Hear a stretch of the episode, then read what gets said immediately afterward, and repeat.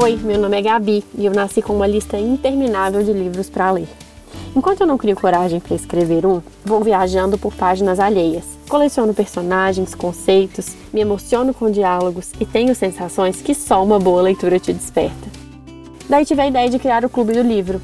É muito melhor ler junto, né? A ideia é trazer livros de estilos variados.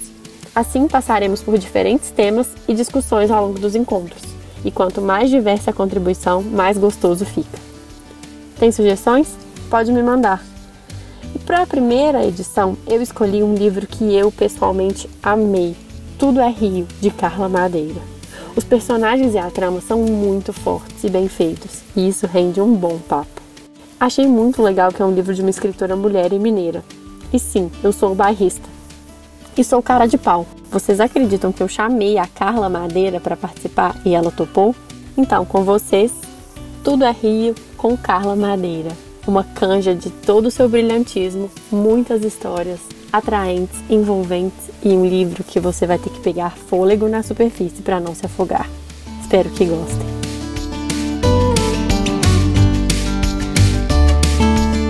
Então sejam muito bem-vindos. Vamos hoje conversar sobre Filho de Esther, que livro, né, gente? É um livro enorme, é um livro que não tinha no Kindle. Achei que a gente foi bem ousada, Manu. A Manu Recordé tá aqui, tá, gente? Que me ajudou a escolher o livro, que vai conduzir aqui comigo. Achei que a gente foi bem ousada em escolher um livro grande que não tinha no Kindle, mas eu acho que esse livro vale cada página, vale cada personagem, vale a trama, que é super pertinente, que é um é um pedaço de terra ali que tem tanta história e tem tanto conflito, tanta coisa envolvida que eu acho que a gente nem tem ideia, né? Acho que a gente tem uma história, tem um pouco de história ali de, de, de Holocausto, de Segunda Guerra, da, da ação dos, do Hitler sendo vivida ali e toda essa disputa de judeus e palestinos. Mas antes da gente começar, eu queria só convidar vocês, quem, quem tiver aí e quiser falar mesmo, quais foram as suas impressões gerais do livro.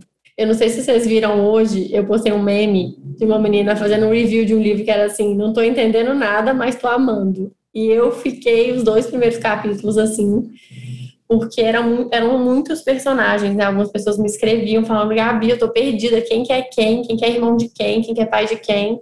Então, sempre acontece esse tipo de, de confusão, no, no, caso de ter um, uma ramificação, uma árvore genealógica ali tão gigante de família, mas à medida que eu fui entendendo e fui é, navegando ali, foi um livro que me marcou muito, e à medida que eu fui chegando no final, eu fui entendendo por que, que eu tinha amado tanto da primeira, da primeira vez.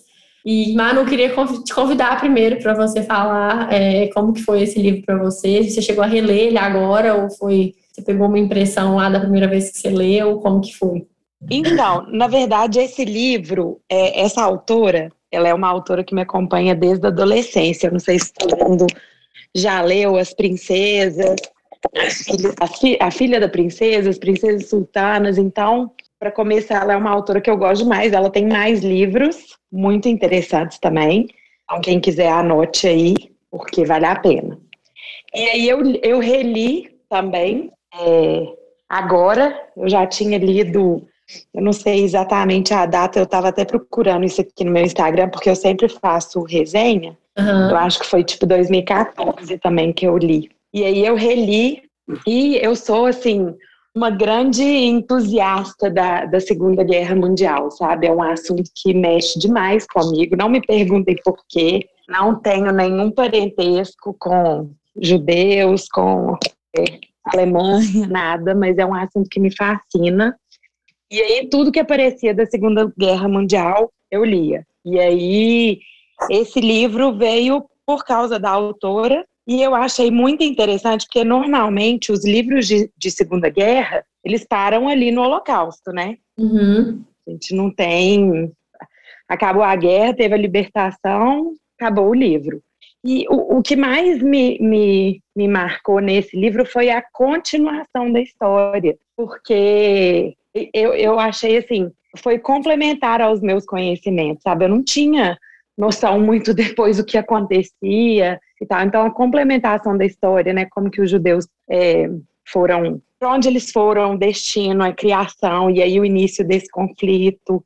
E é um, um, um conflito atual. Uhum. Isso que eu acho mais mas assim, que me encanta é a gente conseguir linkar o passado com hoje em dia através de um livro que foi escrito há mais tempo e é atual. Então esse livro para mim ele tem esse esse sabor especial exatamente por causa disso, por causa da continuação da história. É, eu não reli ele inteiro, eu tenho uma mania de ler livro por capítulos, então eu não reli ele inteiro, eu reli alguns capítulos e a história foi resgatando na minha memória. Mas é, é, muito gostoso, né? Consigo, consigo. Lembrando. Eu já fiz. É, exatamente, para ir ativar na memória também, né? É uma dica. É, eu nunca reli um livro inteiro, sempre releio capítulos para ir ativar na memória. E vai, a história vem. Uma hora ela chega. Muito bom. Eu ouvi, é, eu, eu sigo uma menina que é até amiga da minha irmã, ela chama Clarice Schofield. Ela é escritora também, descobri. Ela é uma fofa. E ela fez um post esses dias que ela falou assim: a minha vida mudou depois que eu descobri que dá para você viver os livros e ler a vida. E eu acho que é um pouco disso, né? A gente. É, eu, eu, assim, a gente não viveu na, na Segunda Guerra, né? Mas é, parei para pensar hoje, enquanto eu estava fazendo minhas anotações, só tem tipo 80 anos que isso aconteceu. Então, né, quantos avós, quantas pessoas um pouco mais velhas que a gente que de fato viveram isso e que assim não tá, não tá tão distante, né? A gente tá falando de 1942, 40, é, é muito... Exatamente. Só que aí a gente tem que tem que até valorizar esses sobreviventes, porque a gente está falando literalmente dos últimos mesmo, né? Do, uhum. do Holocausto. Eu não sei a maioria de onde é, de onde são, né, os participantes, mas aqui em Belo Horizonte tem um, um senhor e ele é sobrevivente, tem a tatuagem de Auschwitz no, no braço, e ele escreveu um livro, ele chama Henricatina. Ah, tá. Eu acho que ele é pai da minha mãe. Eu tava esperando você falar. É, a família dele é bem conhecida aqui uhum. em, é, em Belo Horizonte. E ele escreveu um livro. Eu vou até te mandar para você disponibilizar. Pra... Ele não vende o livro, sabe? Mas como eu conheço a neta dele, sempre que alguém se interessa por ler, e assim, é uma história que está pertinho, né? Então tem outro sabor. Sim, totalmente. Aí eu te eu disponibilizo o nome e você passa para o pessoal, e aí quem quiser, ele eu com certeza consigo. Muito bom, muito obrigada, quero. E é muito legal isso que você falou do de, que, que é o, o não termina no holocausto, né? O holocausto ele é quase que um pano de fundo, né? Eu acho que na verdade assim e uma coisa que me confundia muito no começo do livro é são muitos fragmentos de histórias, né? Então começa ali contando, né, da, da Esther dando à luz num, num lugar tanto conturbado, depois já corta para Raifa, depois volta ali para a história do, do coronel da, da SS e o passado dele. Então são fragmentos de histórias, embora tenha as partes organizadas na cronologia, que tentam remontar como que os judeus os judeus pós-holocausto e os judeus que lutam na Palestina. Eu acho que eu achei muito legal ver essa transição várias vezes no livro. Eles até em alguns momentos a autora falar, ah, será que a gente sobreviveu um para morrer no outro ou para sofrer esse outro? E que perseguição é essa com os judeus, né? Que eu, Gabi, também sou muito entusiasta de todos os assuntos de Segunda Guerra, de Holocausto e principalmente histórias, a história dos judeus como povo. Assim, eu sou grande admiradora acho que estava até vendo uma live do Dan Stuba, né, que ele é judeu, e o cara perguntou para ele assim: você acha que tem a ver essa sua vontade de se reconstruir toda hora como artista, você ser judeu, né? Você, os judeus quantas vezes foram expulsos dos lugares, foram convidados a se retirar e tiveram que recomeçar as vidas, às vezes com o que tinham, com a roupa do corpo, com o que tinham no bolso, né? Então, tenho amigos, tenho profunda admiração e todas as vezes que apareceu o Holocausto em paralelo com a Guerra da Palestina, nesse livro, eu fiz de novo uma observação do tipo, como esse povo sofreu e sofre até hoje, né? Porque ainda não está resolvida a questão da Terra Santa, tá, tá dividida ainda. Mas é isso, eu acho que os judeus tiveram uma sofrência, né? Uma, uma, uma, uma perseguição mesmo. E, e eles são um povo, um povo muito bem sucedido em tudo que faz, né? Muito você vê quantos comerciantes aqui em São Paulo, desde que eu mudei para cá, eu tive um contato mais direto com, com isso, então eu acho que é muito bacana a gente é, reconhecer. E uma curiosidade é que ontem, dia 15 de setembro, é o dia do Yom Kippur, que é o dia do perdão judeu, judaico, e o nosso o nosso convidado, ele tem, ele é judeu, então ele não podia, inclusive, participar ontem por causa disso. Então ele falou, Gabi, se fosse na quinta, ia, ia ser perfeito. Aí eu falei, não, eu vou dar um jeito e tal, e aí eu mudei de última hora, então só me justificando de novo. Oswaldo, estamos te ouvindo, pode falar. Você quer dividir suas impressões do livro? Ah, sim, esse um livro é muito, muito espetacular, né? Eu também eu sou um admirador do povo judeu, mas eu com esse livro a gente começa a ver outros lados também, o lado árabe, o lado alemão, né? Aí fica assim, ah, os alemães sofreram, sofreram na mão dos russos, sofreram muito, né? E eu assim, eu já li a Bíblia três vezes, né? Então eu sei um pouquinho dessa história do Pentateuco, né, dos livros e da história do povo judeu. Sempre foi um, como diz na Bíblia, um, um povo de dura serviço. Então assim, tem momentos de glória, e mas tem muitos momentos de sofrimento, né? E o Holocausto foi um assim que é uma coisa é, é sobre-humana, né? Como ela detalha, né? Aquelas aqueles sofrimentos do Holocausto, né? Uma coisa que me marcou bastante foi como aquela criança, as crianças morreram pelos cachorros. É uma coisa assim que foi o que mais me impactou no livro, foi isso, né? Mas os judeus e árabes, né, eles são irmãos, né? Tem a mesma raiz que a de Abraão. Aí eu, eu queria só destacar uma, uma, uma parte do livro, que na página 224, uma citação do Demétrios, né? Aí ele, aí ele fala assim: ele suspirou, pensando que a desavença entre árabes e judeus unia os dois povos de um jeito que nenhum deles jamais admitiria. Isso aí é uma coisa assim, que eles estão unidos, né? é o amor e o ódio, eles, assim, é uma coisa impressionante, impressionante. E realmente esse livro é um livro muito profundo e gostei bastante. Valeu a escolha, viu, Gabi? Ai, que bom, fico feliz. E isso que você falou é muito verdade, assim, e não sei se Manu concorda, Manu, quero sua opinião também. É, a autora é muito imparcial, eu achei, sabe? Eu acho que ela transita pelos, pelos argumentos, pelas famílias, tudo, ela, ela deixa bem claro os personagens, né? Quem é quem. Então, por exemplo, a, a Nathalie, a, a sogra da Esther, ela, ela tem traços antissemitas, né? ela tem um antissemitismo uhum. nela, que ela dá umas, umas escapulidas, e aí depois que ela vai ficando um pouco mais histérica, que ela fala abertamente, né, que ela não era judia, ela era francesa, mas ela, eu acho que a autora é muito parcial, assim, na construção da narrativa, ela não quer provar ponto nenhum, eu acho que ela quer mostrar os panos de fundo, né? O que, que você acha? Você acha que ela... Acho, acho exatamente isso. E isso que é o legal, né? Porque você ouvir uma história de um lado só, você está ouvindo uma história incompleta. Uhum. Então, você, quando, na minha, na minha visão, ela conseguiu passar é, exatamente a dor de cada lado. E uhum. isso é muito interessante, porque a gente consegue até ter uma visão mais completa, né? É, tem outro livro que eu. Oh, gente, grávida, a memória fica ruim demais, né?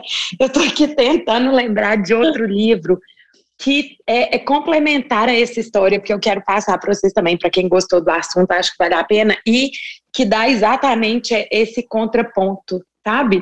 É, a autora escreve dos dois lados. Até o fim eu vou lembrar e, e falo. Boa. E é, um pouco entrando já, eu, eu queria, eu vou falar um pouco na ordem das coisas que eu anotei, mas, gente, eu quero muito que vocês levantem a mão e falem o que, é que vocês acharam, porque o clube é uma troca, tá? Eu tô aqui falando porque eu vim fazendo minhas anotações e eu queria muito ouvir vocês também.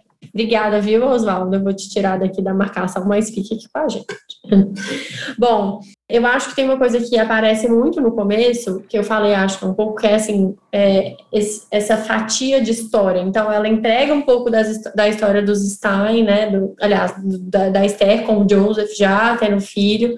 Depois ela já passa para parte de, que, que, investiga um pouco a família Stein, conta né, os pormenores, que o Moses era um cara mega famoso, e poderoso e rico, herdeiro, aí conta a história da família dele, e aí ela volta lá para Haifa, na Palestina. Então, acho que um pouco dessa imparcialidade, dessa riqueza do discurso dela é justamente que ela vai, é, ela conta como que o atentado lá da bomba de Jaffa foi para os judeus, depois ela vem e já conta como que o lado palestino recebeu isso, né? Como é que foi o impacto do mesmo acontecimento histórico no mesmo local para esses dois povos, assim, e como que cada um recebeu, e como que eles falaram, nossa, agora com certeza os árabes vão retrucar. Então, como que parece que aquela faixa ali de de território está sempre parece que as pessoas vivem hipervigilantes que alguma coisa ruim sempre vai acontecer, porque toda hora tem alguém retalhando a, a bomba do amigo que jogou semana passada, né? Eu fiquei bem, bem impressionada com isso. E a Aline, tudo bem?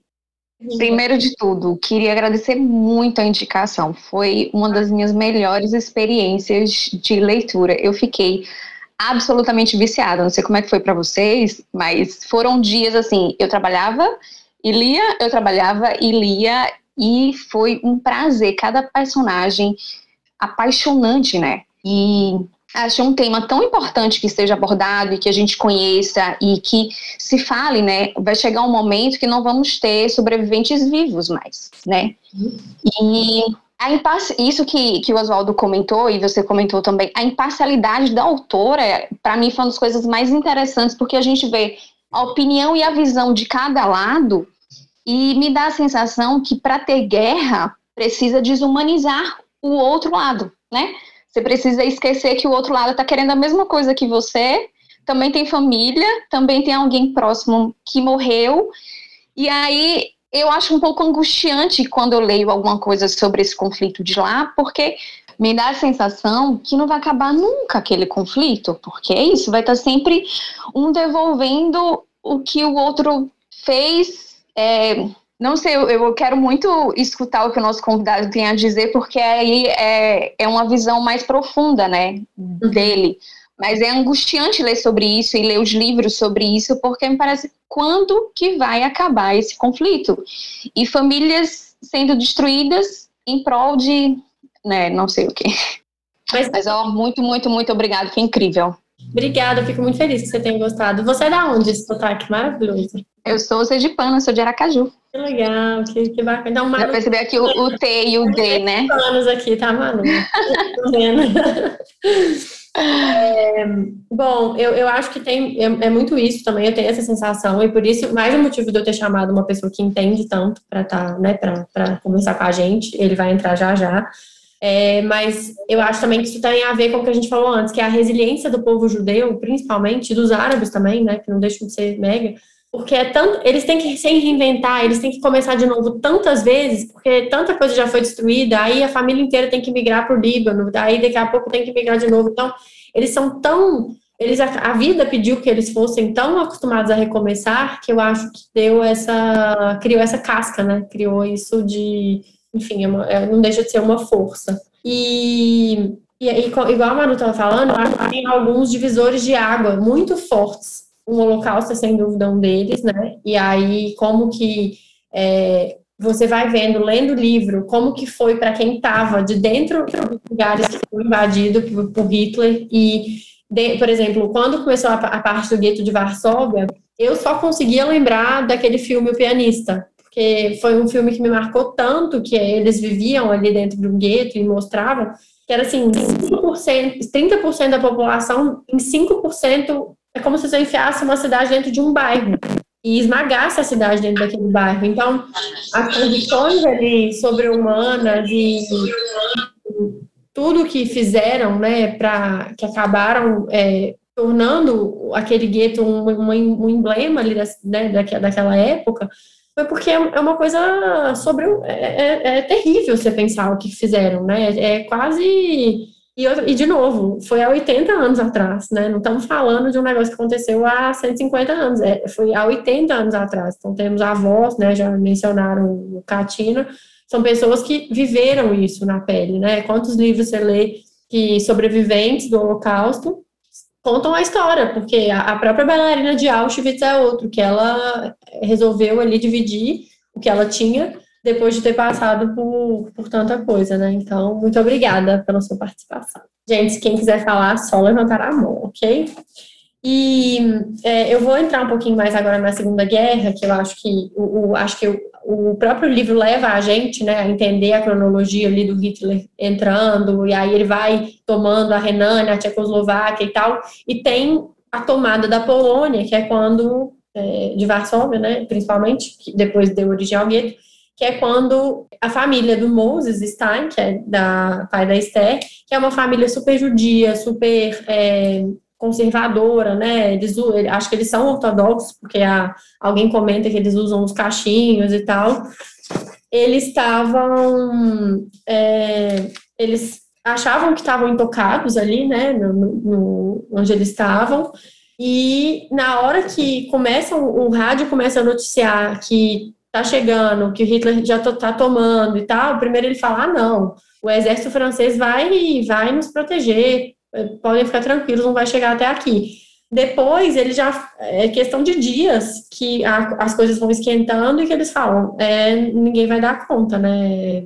É, aqui na Polônia e vou ter que vender aqui meus cavacos, meus canecos para para ficar com uma reserva aqui líquida de dinheiro para se precisar subornar uns, uns soldados aqui. Então, como que assim, até para quem estava lá dentro, né, para quem estava na Europa, Hitler é, parecia um pouco inofensivo, depende, assim, a galera achava que não ia pegar, e aí ele fica, acho que cinco dias, que ele, ele fala que vai atacar, ele recua, né, e aí ele vai e ataca, e ataca a Polônia, e aí o pessoal fica em, em pólvora. É, então, é, um pouco da, das construções das famílias, né? Eu acho que desde quando a Esther e o Joseph se apaixonam, que eles são né, o plot principal ali, e a autora deixa bem claro que é o típico não gosta do genro, né? O sogro que não curte o genro, porque ele não é judeu 100%, ou pelo menos não é praticante, ele tinha essa preocupação, né, do, dos casamenteiros que eles tinham, é, que era tudo muito arranjado, né, e eu tenho amigos judeus que é, eles, eles casam muito entre eles, né, e a própria Sara e ele casaram, a, o Moses e a Sara, os pais da Esther, e ele tinha essa preocupação, tanto que na hora que eles estão arrumando os detalhes do casamento, ele fala, esse negócio de casar por amor não dá certo, né, então você vê que, assim, era, era o cúmulo do, do, do tradicionalismo judaico e tal, e vão juntar-se, né? Que você casa com a família também, então vão juntar-se ali com uma família dos Gale que eram franceses, nem tão judeus assim, né? Que são, eram judeus, mas não eram praticantes. O Benjamin, que era um super advogado e tal. A Nathalie, que é essa que eu falei um pouco atrás, que dava é, pintas de antissemitismo ali, ela deixa escapar algumas falas dela que são bem preconceituosas. E Joseph e Esther meio que forçam essa união dessas famílias tão antagônicas e a mãe dela tem preocupação do genro ser muito mulherengo, dele não gostar mesmo dela. Mas eu acho muito bonita uma passagem que o, o Moses, ele fala pro, né, o sogro fala pro genro, fala, ó, com uma condição eu deixo você casar. Se assim que vocês tiverem filho, vocês venham ter o filho na Polônia, porque ela, a Esther precisa ter o filho perto da mãe dela. Ele fala, não, perfeito e tal, e mal sabiam eles que levar para a Polônia significava estar no epicentro da, da, da guerra, né? Mas o Moses chega para ele numa hora e fala assim: ele percebeu o quanto o genro amava mesmo a filha, e por isso ele. Não sei se vocês, se vocês lembram dessa parte, mas ele falava assim: por isso eu Tipo, eu vi que você ama minha filha pra caramba mesmo, e que você valoriza ela, e que você, você só não ama mais que eu, porque eu sou pai, assim, mas ela, você ama muito ela, e ele ficou tranquilo em deixar a filha com o genro, né? E, e, acho que isso tem muito a ver também com uma parte, não sei se você tá aí, Manu, se você lembra, que o Joseph tá junto com os, os, os cunhados, né? Com os filhos do Moses, e o Moses trata o Joseph como um deles, né? Como se fossem os homens da casa, mas assim, ele trata o, o, o genro como se fosse mais um filho, como que o Joseph foi aos poucos se integrando ali na família dos Stein e foi ganhando, foi conquistando ali o seu, o seu papel, né? Isso me marcou muito também. Deixa eu ver aqui mais. É isso, então a contagem regressiva do Hitler na Polônia, que eu acho que foi muito legal, e o nosso convidado vai falar um pouquinho dessa, dessa parte. Oi, Karina, pode falar. Olá, boa noite, Gabi. Não vou ligar o vídeo porque eu tô aqui amamentando. Fique tranquilo, é uma honra ter você no nosso clube num momento tão nobre. Eu, só para não deixar passar, é, uma coisa assim que me marcou no livro, é, quando fala do Hitler, é de como ele, como o livro deixa especificado qual era a forma que ele convencia né, os próprios alemães a lutarem por ele, né? Qual foi a forma de a lavagem cerebral que foi feita, a forma como foi. Eu gosto também bastante de, sobre a de ler sobre a Segunda Guerra, mas eu nunca assim tinha me atentado tanto para esse ponto, que ele, fala, que ele falava muito que os poloneses faziam isso, faziam aquilo, todas as coisas ruins que ele atribuía a eles para convencer os alemães de que eles tinham que lutar. Era isso, só para não deixar passar essa legal, parte. Não, muito legal. E exatamente isso. Ele fala assim: é, ajam brutalmente, 80 milhões de pessoas devem obter o que lhes é de direito e o homem mais forte está certo. Vocês têm que ser cruéis, implacáveis, armando-se contra qualquer sinal de compaixão. Como que ele destilava esse ódio, né, com os judeus e com, né, quando ele queria invadir um lugar, ele, aquelas pessoas não eram as piores do mundo. Mas é muito legal esse, esse seu, seu comentário. Obrigada. Eu gostei de ter visto. E eu estava lendo um livro, eu li um livro recentemente que chama Falando com Estranhos, que eu até fiz um marca-texto lá no, no depois vocês veem. É do Malcolm Gladwell e ele fala o quanto a gente interpreta mal as pessoas que a gente não conhece, né? Vários, vários fatores, mas um dos que ele conta, um dos casos, é do Chamberlain, que também aparece nesse livro, ele é o primeiro-ministro britânico, o quanto ele não percebeu como Hitler era um cara muito mau. Então, por muito tempo, ele foi chamado de vira-casaca pelos britânicos, esse Chamberlain, falando assim, ah, é, ele meio defendia o Hitler, ele achava o Hitler um super político, um super um super dominado, né, um cara organizado, que também, que, que, que põe a Alemanha no, no, no páreo e tal, e aí, depois que a guerra virou o que virou, como que, assim, por por muito tempo, esse Chamberlain interpretou Hitler muito mal, entendeu? Então, o Hitler tinha essa questão do, do Mein Kampf, né, do, do, do extremismo, do, do bitolado, não sei qual palavra usar, mas ele e ele tinha muito essa coisa da, da honra né? Tanto que na parte do. Eu já vou deixar a Isabela e os outros falarem. Na parte do soldado, é, que lá da SS, né? Que é um cara mega mal, o, o Kresler, a mãe do cara, uma das mães dos soldados fala assim, ela achava um máximo trabalhar para o Hitler, porque ela achava que só ia para a SS e para a Gestapo quem era meio de confiança, que era o organizador mor. Então, tinha-se muito essa visão militar de que, na verdade, eles eram organizadores da nação e não os monstros que eles eram, né? O que, que eles estavam ali fazendo, exterminando. Isabela. Eu só ia comentar que eu acho que esse livro ele traz muito isso várias vezes, na verdade, essa história das perspectivas da mesma história, né? Porque, na verdade, existe uma verdade única, né? Existem várias formas de você ver uma situação.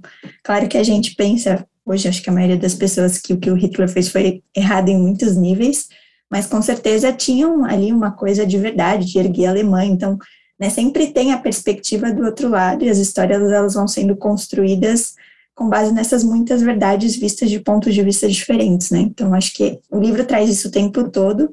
Inclusive, acho que é por isso que é muito legal, porque não traz só a visão do Holocausto do ponto de vista dos judeus, né? Traz depois o quanto eles se tornam, teoricamente, povos cruéis com o outro lado, que traz um pouquinho essa coisa do também, nossa, não aprenderam nada com o que eles passaram, né? Poderiam começar um, uma história um pouco diferente e fazer um caminho um pouco mais bonito, né? Em vez de ficar replicando o ódio, assim. Era só esse comentário. Muito legal, obrigada. E Oswaldo. É, a história assim, é fascinante né, da, da Segunda Guerra, mas a gente não pode esquecer que a Primeira Guerra para a Alemanha foi uma coisa desastrosa. Né? Tanto que eles ficaram arrasados, e esse foi um ponto de partida onde Hitler começou a construir esse discurso né, para levantar a Alemanha, erguer a Alemanha. Então, essa transição da Primeira Guerra para a Segunda Guerra é, é uma coisa assim que ele, ele foi construindo, né? Uhum. Então, é isso. É outra coisa que essa que a Isabel falou sobre essa questão do ódio, essa, essa questão do, de passar aquilo que você sentiu e você faz uma, uma coisa vingativa com o próximo, né? Isso aí é uma coisa, até no militarismo, que eu já fui militar, eu, a gente sente, né? Quando a gente entra, aí o primeiro que, sofreu no bullying, aí chega na gente, ó, e dali, dali, dali, dali, eu sofri pra caramba e tal. Aí se você não tivesse uma, um caráter diferente, e aí você termina passando mesmo, porque na sua mente as coisas vão. É, é vai chegar a minha hora, vai chegar a minha hora, vai chegar a minha hora. E, e a natureza humana é má, né? Ela é má, a natureza humana. Então, assim, é uma coisa. Acho que é uma coisa. O ser humano é, tem os lados feios e bonitos, né? É, exatamente. Mas é um pezinho pro lado ruim é rapidinho, não sei o que, que é, é muito rápido, né? Aprender o que é bom é mais difícil, né? É, o caráter e tudo mais. Eu, só para terminar, uma coisa do judeu que eu achei interessante também é que, ah, falar, ah, os judeus eles estão em todos os lugares, mas por quê? Olha, eles não podiam ter terra, e o que, que eles vão fazer? Aí aprenderam a ser médico, joalheiro, advogado, tudo. Ocupou vários lugares. Então, foi uma forma de adaptação, tá? Legal, obrigada. Né? E, e, junto disso que a Isabela falou e que o, que o Oswaldo trouxe, como a Esther consegue ter filhos em épocas conturbadas, né? Porque um parto, ela tá no meio de uma explosão ah, da, da de Haifa lá, né? No, acho que era na ponta de Jaffa, na Palestina já, e o outro no meio do gueto de Varsóvia. Então, assim, nas duas ocasiões tem uma passagem que achei muito sensível que eles falam na hora que eles estão festejando o, batizado do, do Daniel, né, do, do, do filho, que, que é Roberto e tal, é, aqueles oito dias depois que a criança nasce, do menino, né, que vai ser circuncisado, e aí eles não conseguem ficar felizes, porque acabou, assim, tá, tá o inimigo vindo ali na porta, não tá acontecendo um batizado na casa deles, e tem uma bomba estourando lá fora, e o gueto de Varsóvia é a mesma coisa, né, assim, eles estão preparados para sair, a Esther começa o trabalho de parto e aí fala, não, não dá para mover ela agora, é muito arriscado, ela tem que ficar. Então, é uma não, não tem não tem tranquilidade ali. Eu acho que eles o tempo inteiro sob vigilância. Érica, tudo bem? Bem-vinda. Oi. Boa noite. Boa noite. Leitura maravilhosa. O livro realmente vicia. É, e falando sobre um massacre após outro, eu lembrei, eu marquei aqui uma frase que Moses fala quando na história o último dia de guerra foi o primeiro dia de paz. Isso lá na primeira parte. Aí eu lembrei, na, na, lendo a segunda parte, do massacre, um dia antes do massacre de Chátila, quando a mãe de Demétrios estava, estava aliviada por estarem todos vivos e em um momento, em um dia, tudo muda. Ninguém consegue respirar direito, ninguém consegue se, se sentir em paz, ninguém consegue ter aquele, aquele momento duradouro de, de felicidade. É, é um meio angustiante até ler. É, que, que, você fica, nossa, o pessoal parece que não vai ter paz, não, não, não tem um lugar ali que, que o, o pensamento do, do, do pessoal seja diferente, seja do de vamos lá, é, vamos reconhecer, vamos tentar viver um com o outro, somos completamente diferentes, mas vamos lá, vamos tentar viver um com o outro, vamos respeitar a cultura do outro. É, é angustiante, é, é uma boa leitura, uma ótima leitura. É. E realmente faz você pensar fora da caixa. E essa coisa, quando acontece uma explosão, né? É, acho que na, no primeiro atentado lá na, na porta de Jaffa, que o, um, um, o Ari chega em casa, abre a porta e fala: cadê seu. É, cadê seu, seu, seu pai, sei lá, seu tio?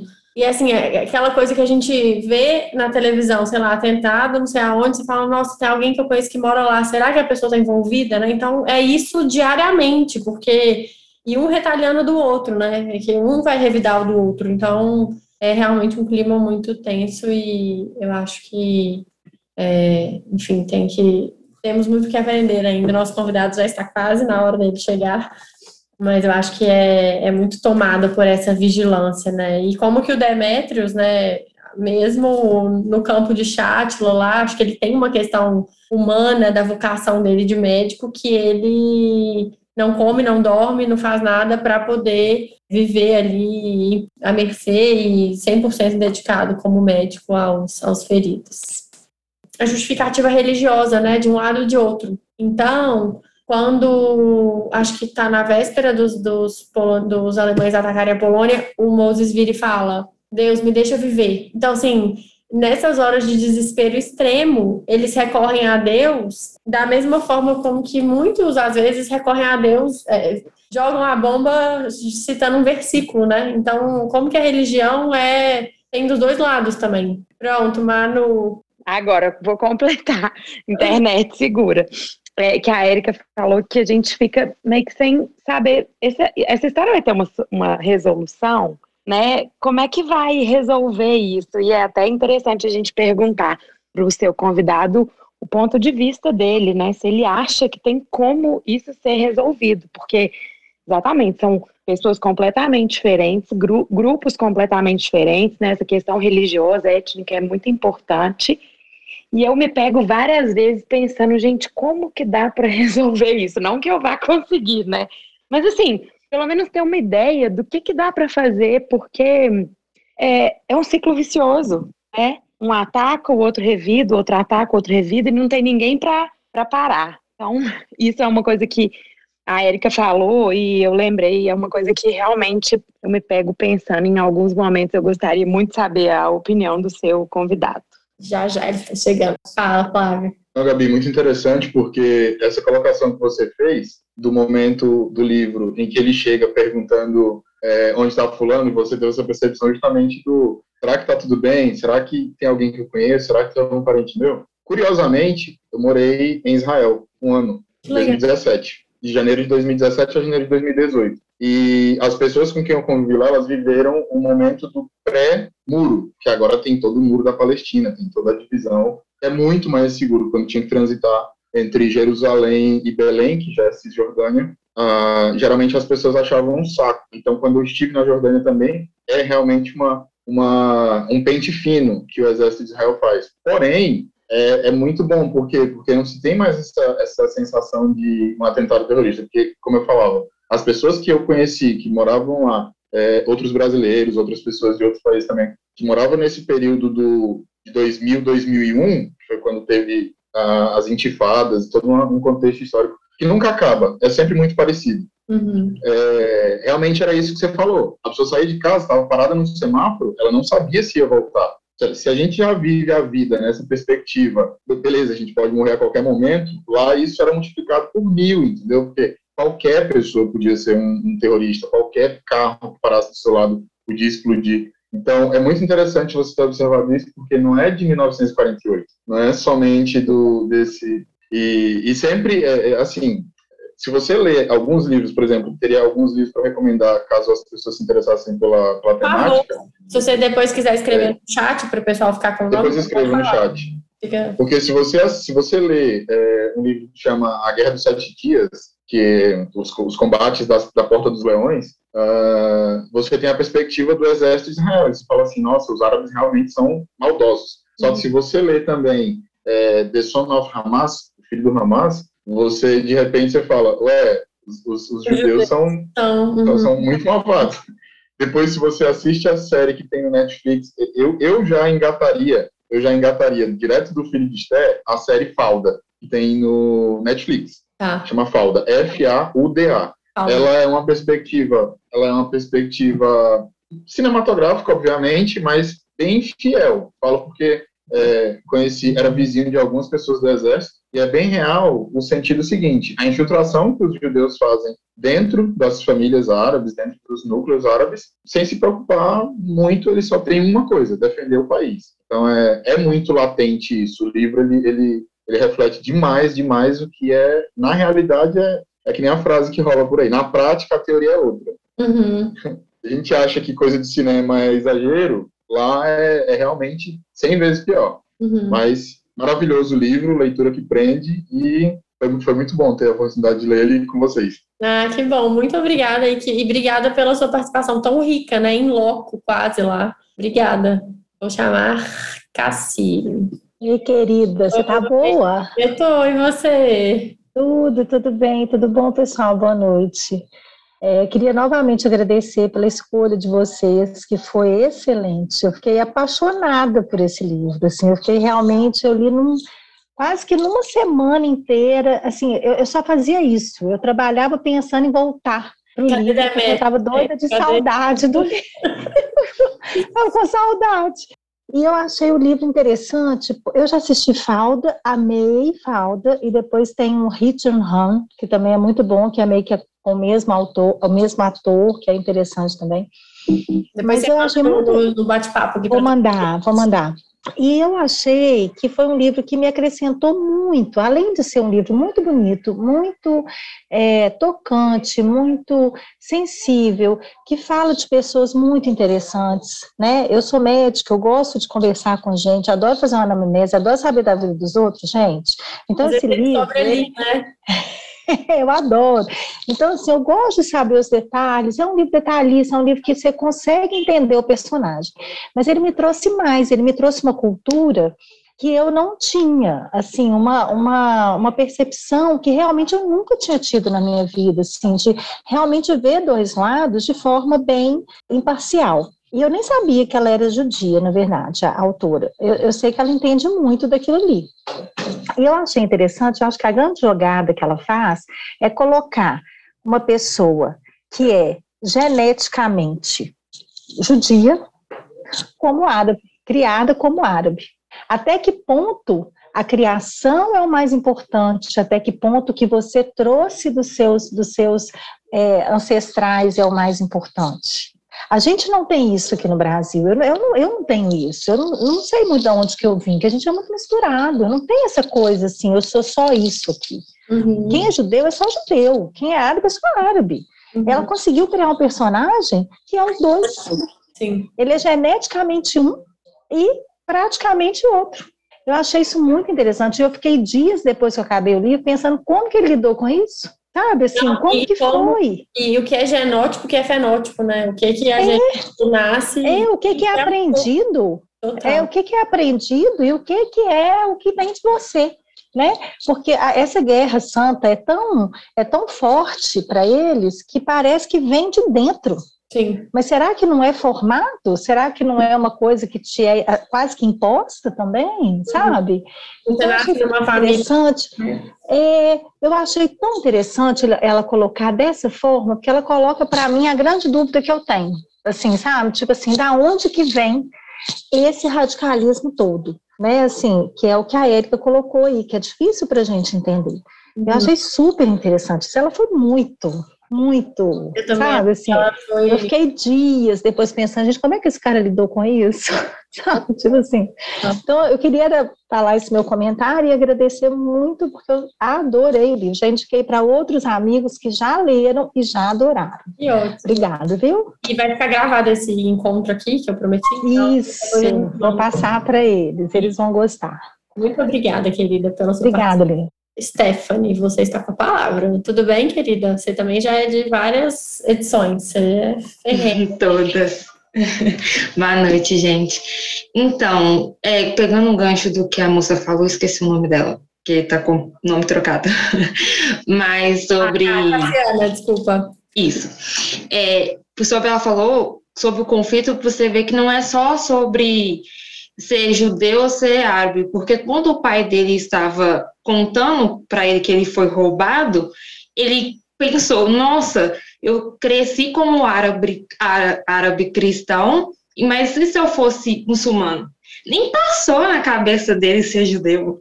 Ele pensou, tipo, na mesma, não sei se é linhagem, né? No mesmo povo, mas com religião diferente. E aí, da hora que ele descobriu ser judeu, eu percebo que virou uma chave nele, porque ele não tinha vontade de conhecer a Palestina. Ele não tinha essa vontade que todo mundo falava. Ele, para ele era normal viver em outro país. A Palestina é tão bonita assim, né? Quando ele Isso. Ele até mentiu, ele fingiu que era linda, porque estava destruída a cidade. Então vira uma chave nele, tanto que quando ele vai para lá, ele começa a visitar os lugares.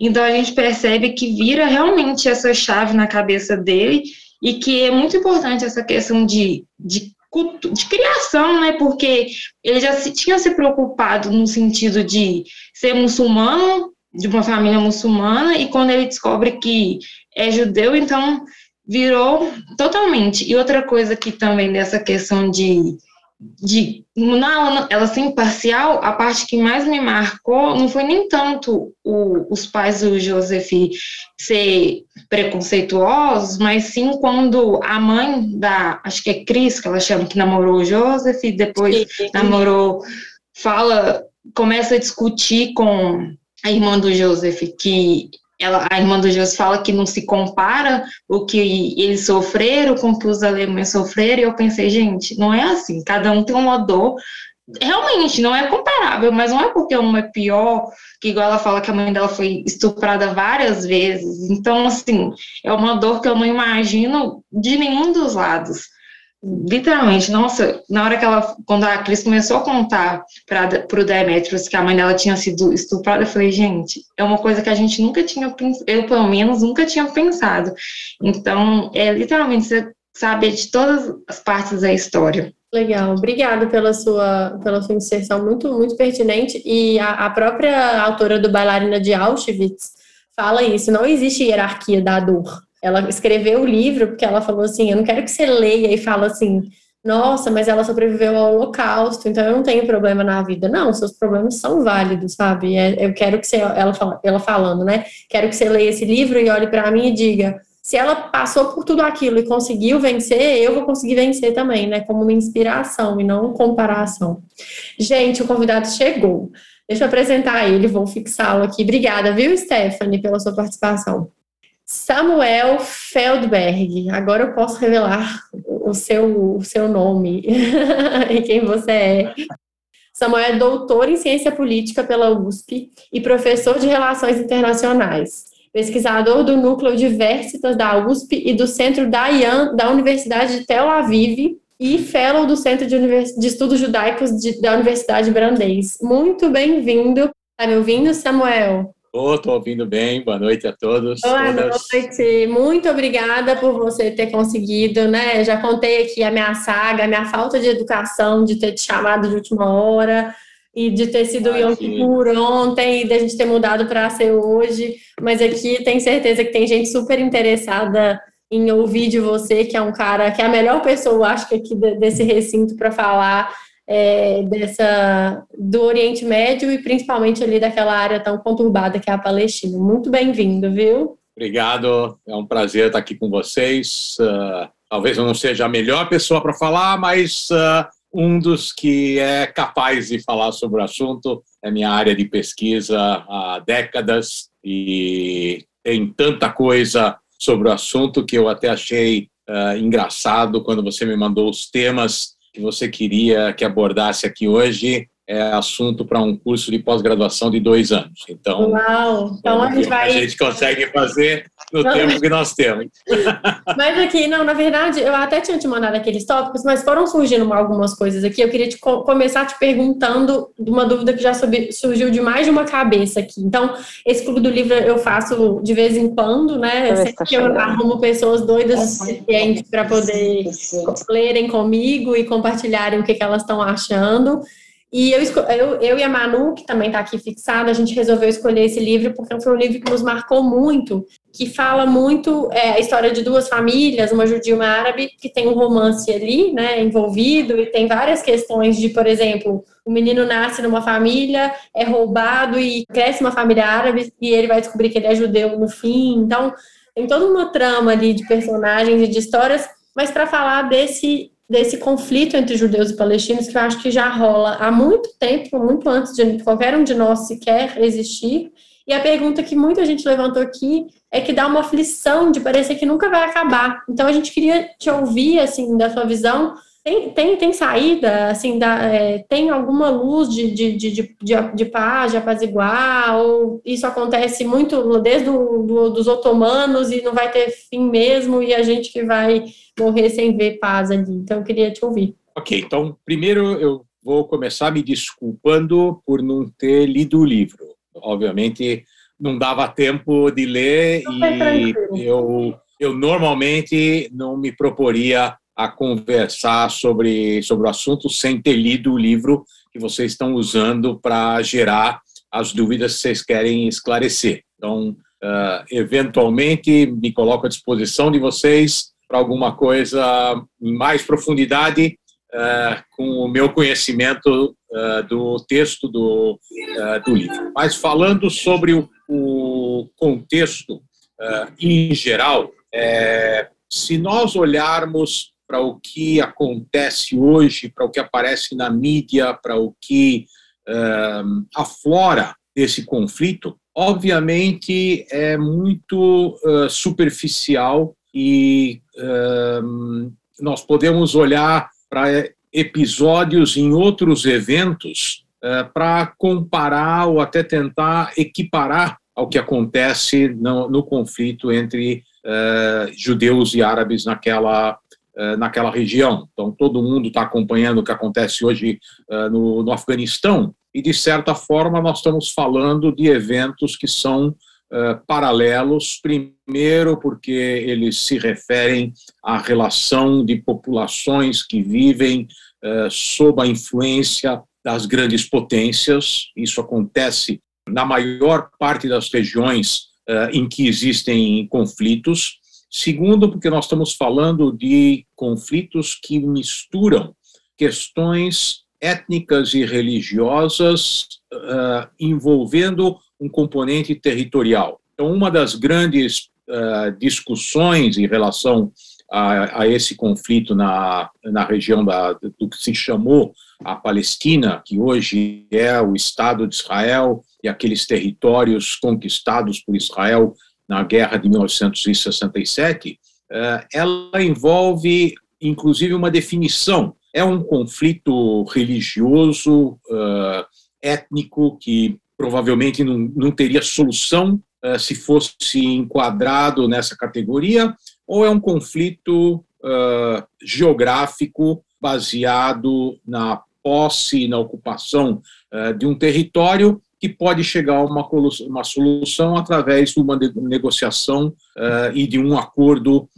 negociado. E para isso não existe uma resposta. Cada, uh, cada analista olha para um aspecto específico e entende aquilo de uma determinada forma. E, na verdade, a resposta é: se o conflito é um conflito geográfico, da divisão do território uh, demandado por duas populações, então ele é um conflito que tem solução e pode ser negociado uh, de alguma forma, como já aconteceu no passado entre o Egito e Israel, entre a Jordânia uh, e Israel, mesmo agora, uh, hoje, ontem, foi o aniversário de um ano dos chamados Acordos de Abraão, que foram acordos entre Israel e países árabes que não têm fronteira com Israel. Isso muito, muita gente não percebe essa nuance da facilidade relativa e um acordo de paz entre Israel e países com os quais uh, não, não, há uma fronteira comum,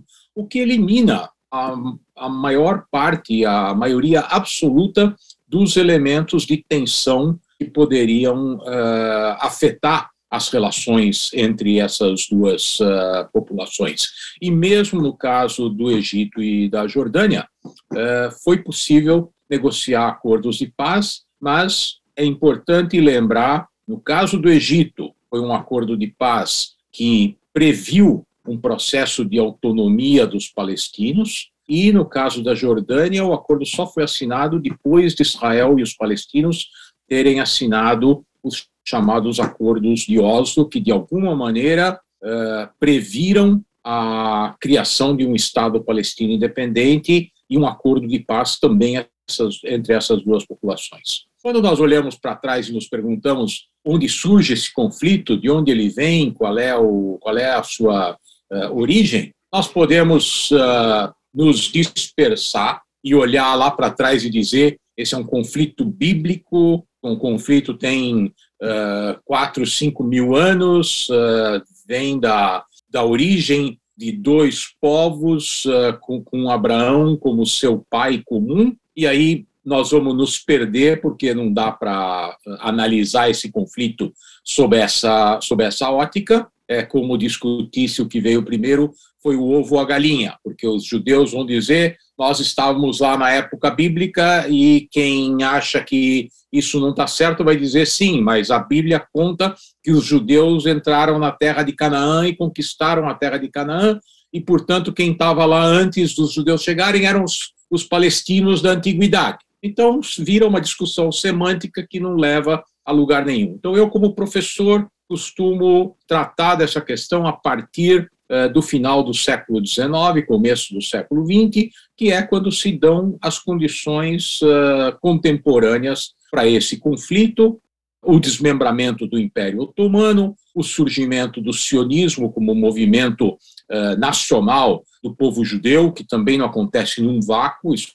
acontece no período anterior à Primeira Guerra Mundial, quando já há demandas nacionais por parte daquelas populações que compõem os grandes impérios multinacionais na Europa, o Império Austro-Húngaro, o Império Czarista, e no contexto dessas demandas vai surgir também o sionismo como uma ideia que uh, se baseia uh, na impossibilidade da integração da população judaica na Europa. E a constatação de que os sionistas, os, os, os líderes sionistas, os criadores do movimento sionista tinham razão, infelizmente, é o Holocausto. E comprova que se o sionismo tivesse sido colocado em prática uh, num período anterior, em condições anteriores, que eventualmente tivessem permitido a criação de um Estado judeu independente naquele território, ou mesmo em qualquer outro território, porque a proposta original do sionismo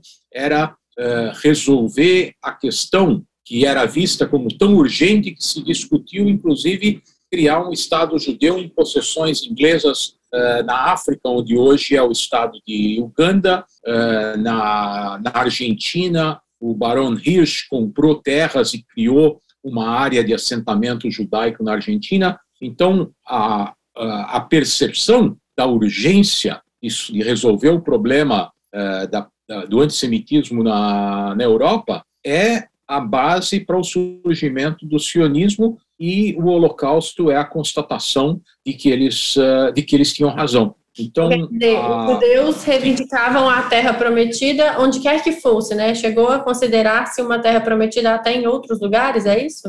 Na verdade, a chamada terra prometida é era a, o retorno ao local onde uh, existiram os reinados de, uh, de, de, Israel e de Judá, no, que foram destruídos pelos assírios e pelos romanos uh, com a diáspora judaica no primeiro e no segundo século da era cristã. Uhum. Essa é a terra prometida, mas a solução política para a questão judaica foi contemplada, inclusive, em outros lugares. Depois, as lideranças sionistas chegaram à conclusão de que era necessário o apelo do retorno ao lar ancestral do povo judeu para que isso pudesse motivar a migração judaica. Entendi, perfeito. Então, esse é o contexto em que surge esse conflito, porque nós temos o surgimento do nacionalismo judaico, que vai então ser contraposto a um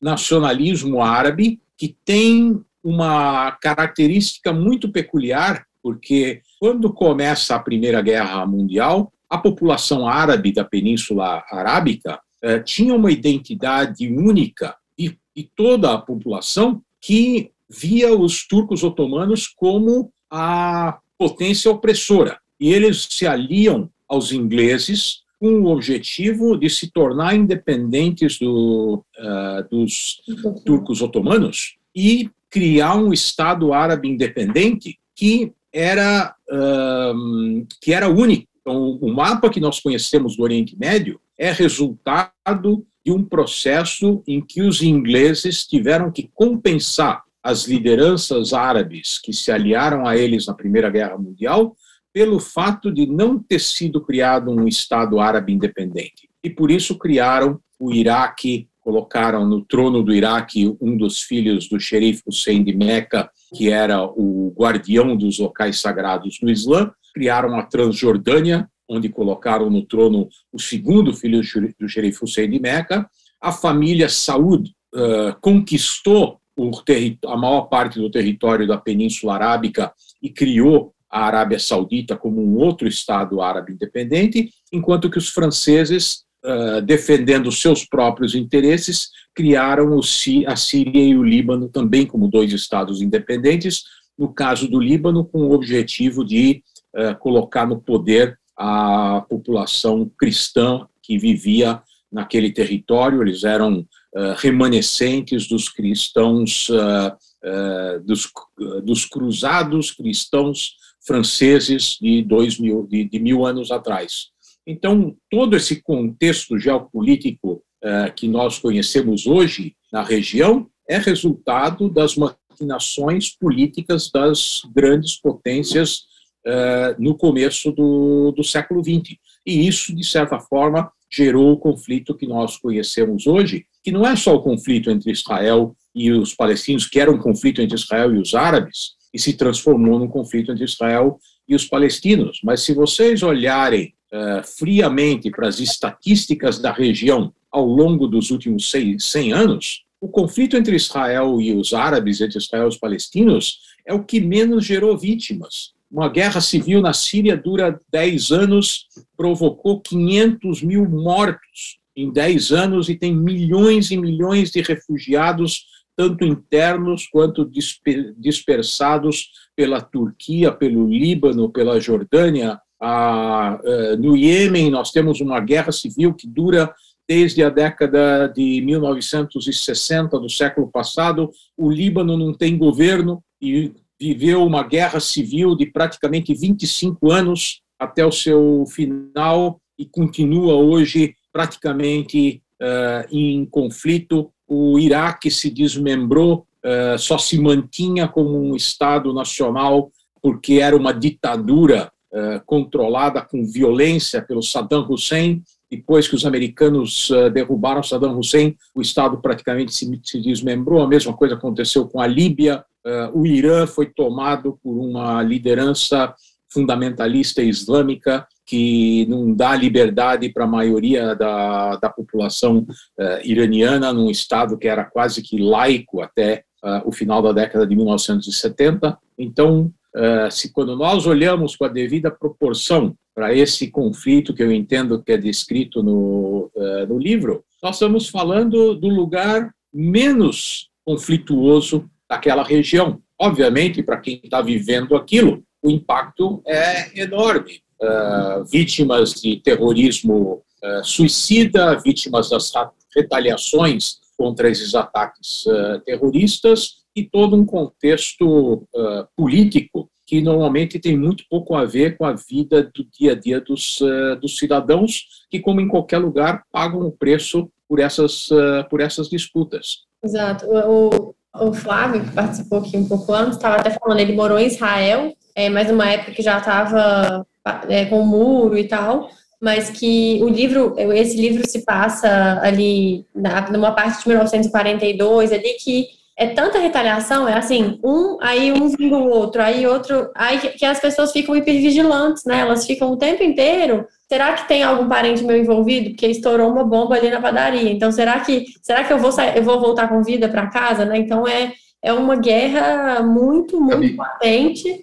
e a todo momento ali prestes a, a explodir, né? É, mas deixa eu fazer, deixa de novo fazer um comentário para desmistificar um pouco, um pouco isso. Uh, qualquer morador uh, de uma comunidade que sai de manhã para trabalhar, ele tem essa mesma sensação. É uma guerra. Então, está vivendo, eventualmente não está vivendo uma guerra, mas está vivendo uma, uma situação de extrema insegurança. E não é que não é que hoje não é a situação que se vive naquela região. Nós só ouvimos falar dos episódios violentos, mas eles não ocorrem uh, todo dia, toda, uh, toda hora. E o que, o que sim uh, mudou significativamente naquela região é a percepção de um risco iminente. Agora, cada, cada lugar com a sua peculiaridade. Em Israel, por exemplo, se você entra num ônibus e vê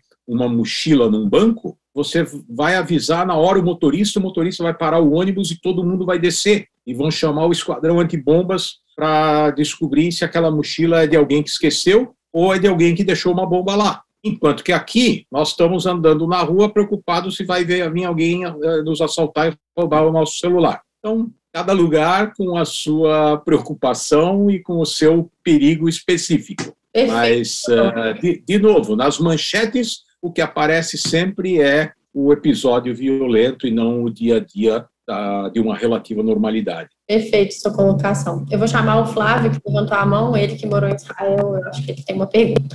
Fala, Flávio. Foi só uma frase que eu esqueci, Gabi, que para mim marcou bastante. Jogava basquete com os meninos ali do exército e a frase que ele. Lá em Israel? Lá em Israel, lá em Israel. Eu, eu falei para eles, né, eu falei, nossa, mas tem um tempo já que vocês estão em paz, né? De fato, não tinha, não tinha acontecido nada muito significativo, como o Samuel está falando. E ele falou, é, o que para vocês é paz, para a gente é trégua. Ou seja, a qualquer momento, a qualquer momento pode iniciar. De fato, naquele ano de 2017, o então presidente Donald Trump mudou a embaixada dos Estados Unidos para Jerusalém, o que colocaria Jerusalém reconhecidamente como capital, mas em um dia toda a cidade estava isolada, começaram as retaliações desde a Palestina e os protestos, assim, em um dia a cidade está toda cheia de turistas, no outro está literalmente vazia. Mas essa essa frase marcou bastante, que para o Ocidente é paz, para eles é trégua, ou seja, 24 horas muda tudo. Não, se nós olharmos para a relação entre Israel e o grupo Hamas na faixa de Gaza, por exemplo, a, eh, a posição formal da liderança do Hamas é de que uh, nunca vai reconhecer o direito de Israel à existência. O que eles propõem efetivamente é uma paz de longo prazo e uh, atenda aos seus próprios interesses. Então, enquanto for conveniente manter uma trégua de longo prazo, é isso que eles oferecem, mas nunca uma perspectiva de paz e de convivência uh, dos, dos, dois uh, povos naquele território. Uma curiosidade minha, tá? É, ainda existem campos de refugiados lá, é, ativos, assim? Sim, existem. Não, existem campos de refugiados em praticamente todos os países ao redor Israel, no Líbano, na Síria, inclusive agora durante o período,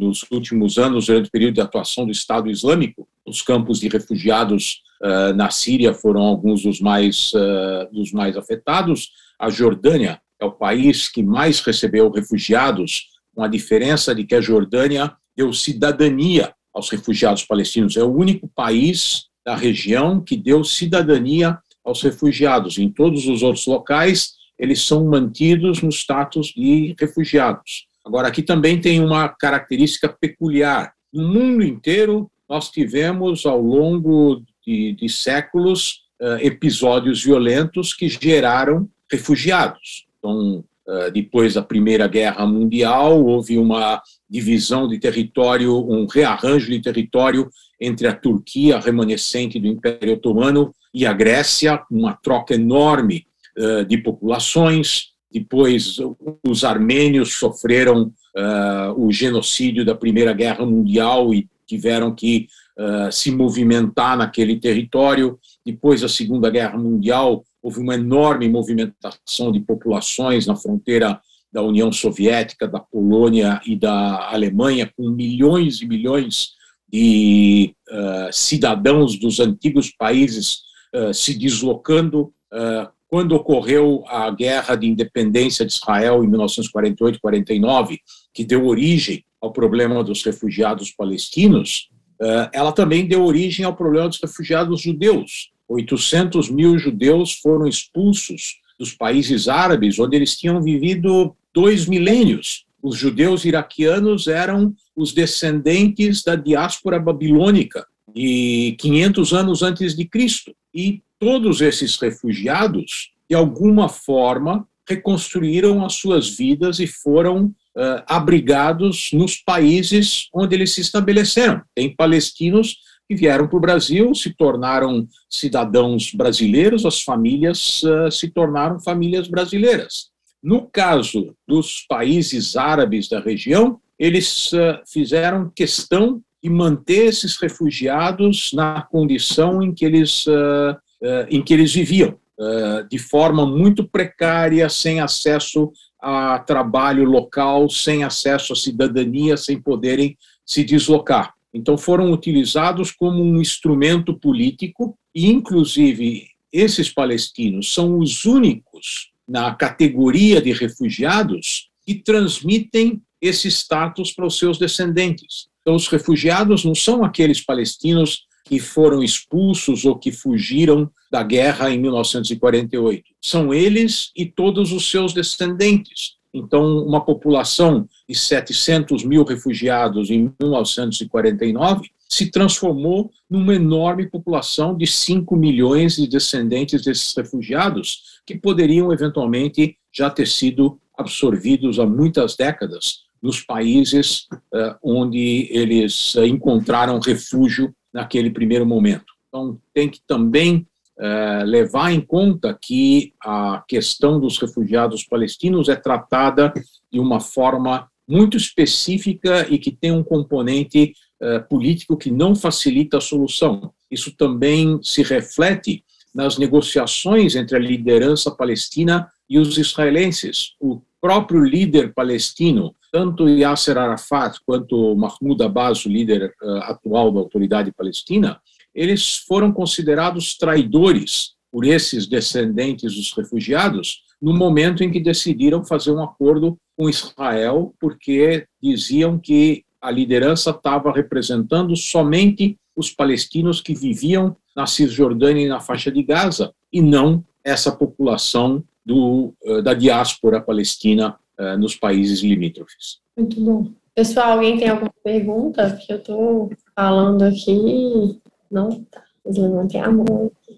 É, se vocês quiserem perguntar alguma coisa sobre o que vocês leram no livro, mesmo que eu não tenha lido, se vocês me descreverem o que está no livro, eu posso uh, dar o contexto histórico para vocês. É, eu tenho uma dúvida, enquanto ninguém levantar a mão, que é, a gente falou isso no começo, quando você não tinha chegado, que o livro passa um pouco pelo Holocausto, e até a Manu comentou, assim, muitos dos livros de Holocausto, eles terminam ali no Holocausto, né, e esse livro, ele tem uma continuidade do que foi o depois do Holocausto, principalmente para o povo judeu, né, então, assim, os sobreviventes, principalmente, né, mais de 6 milhões de judeus morreram, não sei o quê, e aí, como que foi essa readaptação deles também na, na vida nova, ali na Palestina e tal?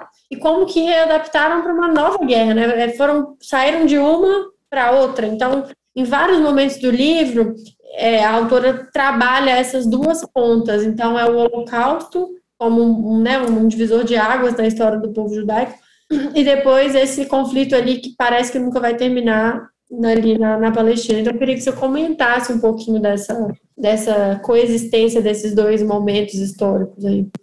Aqui eu posso, inclusive, dar um, uh, um depoimento pessoal. Eu sou filho de sobreviventes do Holocausto, e no começo eu ouvi vocês falando sobre a sensação de sofrimento, de uh, avaliação do sofrimento, e aí eu vou discordar, eu não me lembro quem falou a respeito disso, mas eu vou discordar baseado na minha sensação pessoal, porque eu reconheço que eu tenho um problema em uh, encontrar empatia com determinados em, com determinadas situações. Então, por exemplo, se alguém me diz eu estou com fome, a minha primeira reação é você não sabe o que é fome. Se alguém me diz eu estou com frio, a minha primeira reação é você não sabe o que é frio, porque eu vivi as histórias dos meus pais que me contaram de situações em que uh, eles uh, passavam dias sem comer ou uh, passavam inverno com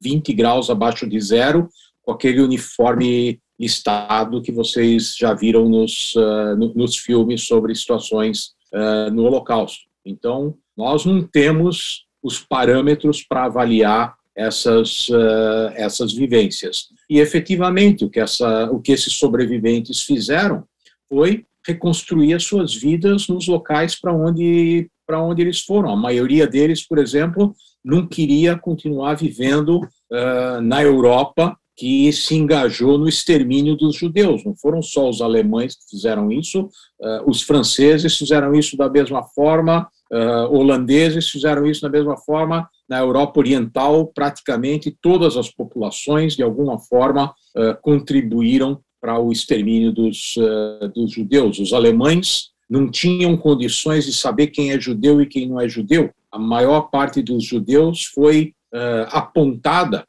pela população não judaica daqueles lugares onde eles, onde eles viviam. Então, os sobreviventes tentaram fugir daquele lugar onde eles iriam ter permanentemente a lembrança do que eles viveram e o mundo inteiro, apesar do Holocausto, continuava fechado para a imigração judaica. Então, a maior parte dos sobreviventes judeus do Holocausto foi justamente para a Palestina, num momento em que os ingleses se retiraram. Até os ingleses se retirarem da Palestina em 1948, portanto, três anos depois do final da Segunda Guerra Mundial, os judeus que tentavam ir para a Palestina eram presos e levados para um campo de concentração inglês em Chipre. Eu não sei se o livro menciona alguma coisa sobre esse episódio, mas a maior parte, a maior parte dos sobreviventes uh, imigrou para a Palestina ou para o Estado de Israel uh, em 1948, quando o Estado de Israel foi criado. E lá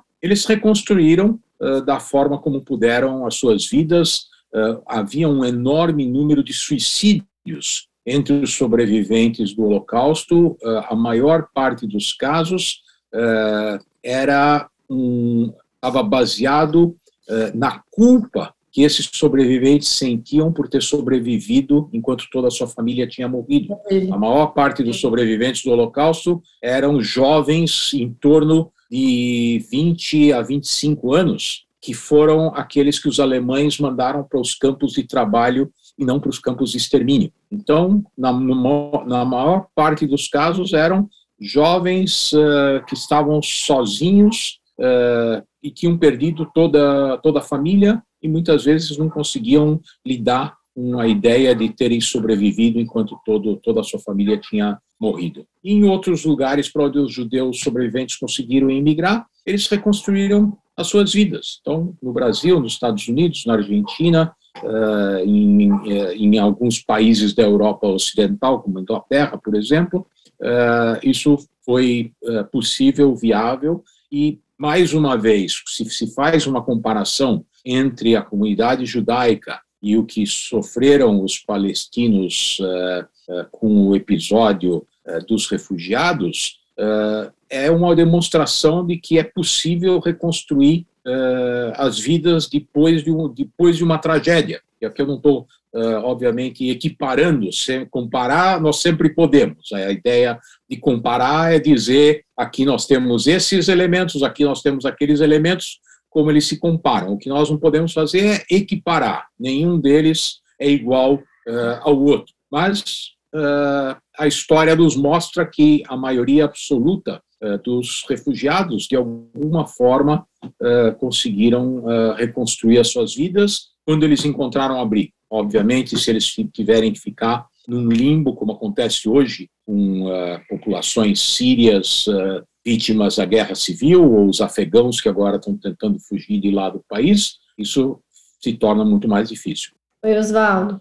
É, no livro, professor, tem, uns tem um episódio de um oficial da SS que se compadece e ajuda um dos patriarcas da família, né? E nesse momento é uma chave onde liga a família judia com uma família alemã, né? A gente já viu o filme Lista de Schindler e outras coisas, né? E eu queria saber se foram muitas, muitos episódios assim, onde até alemães mesmo, eles ficaram, se compadeciam dos judeus, né? Infelizmente, eh, são as exceções das exceções. Sim. Primeiro, muito poucos casos uh, dessa empatia, e segundo, levar em conta também que isso era proibido por lei pelos alemães. Então, se esse oficial fosse descoberto, eh, ele provavelmente seria condenado à morte. Então, é uma combinação de dois elementos eh, muito cruéis. E, primeiro, não havia essa. Os alemães tinham sido educados desde 1933, nós estamos falando de, de, um holocausto que efetivamente começa com a intensidade que nós conhecemos em 1941, com a invasão da União Soviética. Então, durante oito anos, os alemães foram educados pelo sistema de educação nazista, portanto, quem tinha, quem estava no exército Uh, com 18, 19 anos uh, uh, no, nessa época, foi educado desde os 10 ou 11 anos pra, com a ideia de exterminar o povo judeu. Então era muito difícil encontrar esse tipo de esse tipo de empatia. É, no livro aparece isso mesmo, né? Essa lavagem cerebral, esse negócio aí que, que tinha. Obrigado. E no, e no Museu do Holocausto em Jerusalém tem um bosque onde foi plantada uma árvore em nome de cada cristão que protegeu ou tentou salvar um judeu durante a guerra sem obter benefício, porque havia muitas famílias que abrigavam os judeus em troca de, uh, de pagamento e que, em muitos casos, quando o dinheiro acabou, eles entregaram esses judeus para os alemães. Aqueles que fizeram isso de forma altruísta foram homenageados uh, nesse bosque no Museu do Holocausto em Jerusalém. Roberta. Oi, pessoal, boa noite. Eu queria só comentar sobre esse ponto que a gente está agora, é, que realmente a questão do Holocausto, da Segunda Guerra, mexe com, é, com, com coisas íntimas da gente, a, dificu a dificuldade da gente entender o nível de crueldade do ser humano, então é, vai a fundo na questão sentimental, e eu acho que o livro pega muito nisso, né, em a gente tentar se colocar no lugar do outro, e aí como é, o colega comentou aí agora que oficiais teriam é, inclusive se colocado a, a perigo para tentar ajudar, né, alguns é, judeus, mas eu acho, acho interessante pontuar, é, para somar aqui, a, a questão que é, eu, eu não havia visto ainda na literatura uma, uma narrativa que trouxesse, como o, o, o professor trouxe aqui, é, essa tentativa quase que psicológica do, do Hitler e dos nazistas de, de é, doutrinar as pessoas e os alemães e principalmente os seus soldados, né, os, os componentes do exército, mas doutrinar de uma forma assim é, grotesca realmente, trazendo é, questões humanas, humanas é, de, de características humanas dos judeus para justificar essa perseguição. É um negócio assim que, que foge da nossa é, da nossa visualização realmente, né, humana, porque a gente tende realmente, a gente está numa, numa época, graças a Deus, né, da, da sociedade que a gente olha para o outro e pensa, é um ser humano, né, mas o Hitler, ele, ele, ele doutrinou o, o exército, como o professor bem disse, então, para fazer com que realmente as pessoas não pudessem raciocinar do que elas estavam fazendo, né? Então, realmente é difícil pensar numa situação tão esdrúxula, um, um povo passar por isso. Só para pontuar que realmente me chamou atenção alguns relatos é, no livro de como ele fazia isso, inclusive in, in, incutindo ideias é, fisiológicas dos judeus, uma coisa assim muito, muito cruel realmente, né? É só é isso. Importante salientar também, é importante salientar também que não é só uma questão uh, do exército. A população alemã como um todo reagiu ao longo dos, uh, dos anos a essa uh, política de forma absolutamente condescendente. Então, houve muito pouco protesto contra as medidas que foram tomadas contra os judeus de 1933 até 1939. Então, durante todos esses anos uh, de uh, exclusão dos cidadãos alemães judeus da sociedade alemã, uh, houve muito pouco protesto da população alemã, e uma vez que esses judeus começaram a ser exterminados, enviados para os campos de extermínio, a população alemã basicamente se beneficiou desse, desse processo Uh, ocuparam as casas que eram habitadas pelos judeus, se apropriaram uh, dos bens que os judeus tiveram que, que deixar e em nenhum momento foram uh, penalizados ou tiveram de alguma forma que responder a essa conivência, no mínimo a essa conivência, quando não a participação efetiva nesse processo. Tem uma ampla literatura uh, de historiadores, inclusive alemães, que tratam dessa temática do que eles chamam de observadores. Então, não eram efetivamente perpetradores do Holocausto, do Holocausto, mas foram os observadores que de nenhuma forma se envolveram uh, para impedir que alguma coisa desse tipo acontecesse. E há uma frase famosa de um pastor luterano alemão que conta que quando vieram buscar os uh, comunistas, eu não me manifestei porque eu não era comunista. Quando vieram buscar os uh, professores, eu não me manifestei porque era, não era professor. Quando vieram buscar os judeus, eu não me manifestei porque eu não era judeu. Uh, e quando vieram me buscar, ninguém se manifestou porque ninguém estava no meu lugar. Isso é um alerta, isso é, um alerta para a humanidade como um todo. Nós temos o tempo todo que está prestando atenção no que acontece ao nosso redor, porque o que acontece com o nosso vizinho ou mesmo com o nosso inimigo hoje, eventualmente vai acontecer conosco amanhã. Perfeito, é isso mesmo. Obrigada, professor. Ah, Obrigada, Gabi. Viu? Vou chamar a Isabela aqui. Oi, eu acho que na verdade já respondeu um pouquinho do que eu ia perguntar, mas era mais uma coisa que eu estava curiosa de ouvir da perspectiva do Samuel. É, se você acha que nesse caso da Palestina especificamente, na ocupação mais recente, é, uma intervenção externa que não tenha sido de nenhum dos povos, né, a ONU, outras organizações que fizeram essa distribuição geográfica de uma forma meio impositiva e obrigatória, se ela foi mais benéfica ou se ela foi maléfica para esse acordo entre os dois povos, né? Ou se, se não tivesse sido dessa forma impositiva, se não teria, né, os judeus não teriam encontrado um espaço para ter uma terra e tudo mais. Qual é, qual que é o peso dessa escolha? É muito difícil fazer avaliações de. Tem uma expressão em inglês que é what if?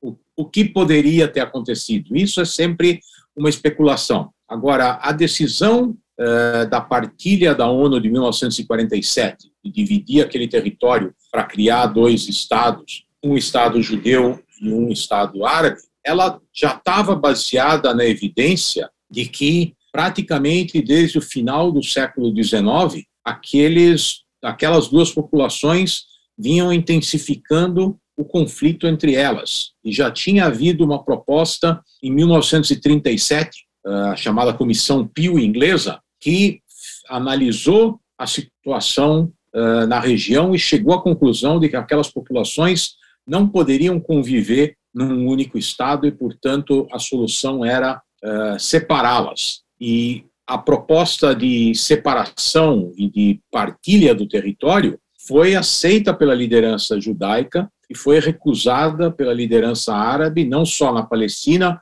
mas também de todos os países árabes, e foi isso que efetivamente uh, levou ao conflito que gerou uh, o Estado de Israel com as fronteiras que existiram até 1967. A ironia da história é que o território que os palestinos hoje reivindicam para a criação de um Estado palestino independente é menor do que o território que tinha sido alocado para a criação desse Estado em 1947, muito menor do que aquele que tinha sido alocado em 1937. Então, os palestinos, ao longo dos últimos uh, 90 anos, eles só perderam território ao recusar soluções que poderiam, de alguma forma, ter criado um Estado palestino independente ao lado de Israel. Pessoal, mais alguém tem alguma pergunta?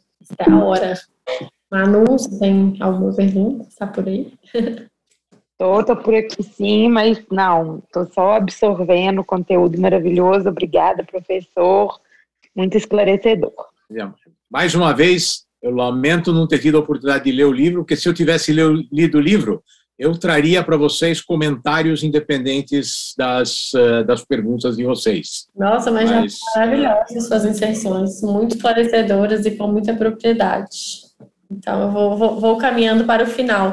É, uma coisa que eu achei legal você ter trazido é, o paralelo do Afeganistão, né, que a gente está antes de, sei lá, sábado foi 20 anos do 11 de setembro, e aí eu comecei a assistir no, no Netflix, na Netflix, aquele Turning Point. Eu não sei se vocês assistiram, são quatro episódios é, que explicam, e também de uma forma, eu achei até então imparcial, assim, um pouco do que, que, foi, do que, foram os atentados das Torres Gêmeas do, da, da, perspectiva dos americanos e também um pouco que o buraco é mais embaixo e toda a ocupação que eles já tinham feito lá, né, na verdade, o Afeganistão começou ali, a, a guerra, o Talibã começou ali como uma resposta aos soviéticos, então tem uma coisa muito maior do que só a, a inserção americana ali, mas também eles também ajudaram a armar e a treinar todo aquele exército de pessoas, então, e essa saída, né, um tanto desastrosa que, que, que calhou do Biden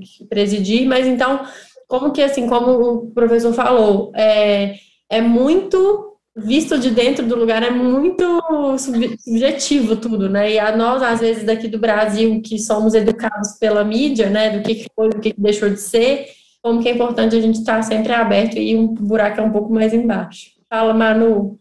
É, isso é um ponto bem interessante mesmo, que na hora que o professor falou, isso me despertou mesmo, porque a grande maioria dos livros, né, que eu já li sobre o Holocausto, são relatos pessoais então não tem uma visão mais ampla né, da política, do que, aconteceu na política. E esses que falam a continuidade, né, no pós-holocausto, também não, não, não, não exemplificam muito bem, assim, que realmente existem países grandes potências por trás disso. Então é como se fosse é, uma peças de marionete também, né? Porque eles controlam muito e a gente acaba passando despercebido, exatamente por isso que você falou. Isso é muito interessante a gente começar a prestar atenção mais nisso e é, ver a relevância, né, que isso tem nos conflitos hoje em dia. Com certeza. Gente, eu vou agradecer muito. Samuel, eu queria que você falasse um pouquinho dos seus livros, porque eu vi que você publicou um tanto, então deixar aí para o pessoal, quem tiver interesse em... Eu vi que tem a História da Paz, né, que foi o que eu, que eu dei uma lidinha do resumo. Conta um pouquinho para a é, gente. Na verdade, não são tantos livros, eu escrevi alguns capítulos em, eh, em alguns livros. A minha tese de doutorado foi publicada num livro que se chama Estados Unidos e Israel, uma aliança em questão, que trata justamente do envolvimento dos Estados Unidos com a região na década até a década de 1980. Está uh, em gestação um livro sobre o conflito uh, árabe-israelense, que faz 10 anos que eu estou escrevendo, em algum momento ele tem que sair. O problema é que sempre tem um capítulo novo para ser escrito, e eu vou publicar no próximo mês uma coletânea de artigos, e aí eu te, uh, eu te aviso. Uh, eu descobri uh, com meus amigos me criticando sobre essa estante de livros que está aí atrás, que os livros estavam muito bagunçados. Eu, arrumando os livros, eu descobri publicações que eu nem me lembrava que tinha,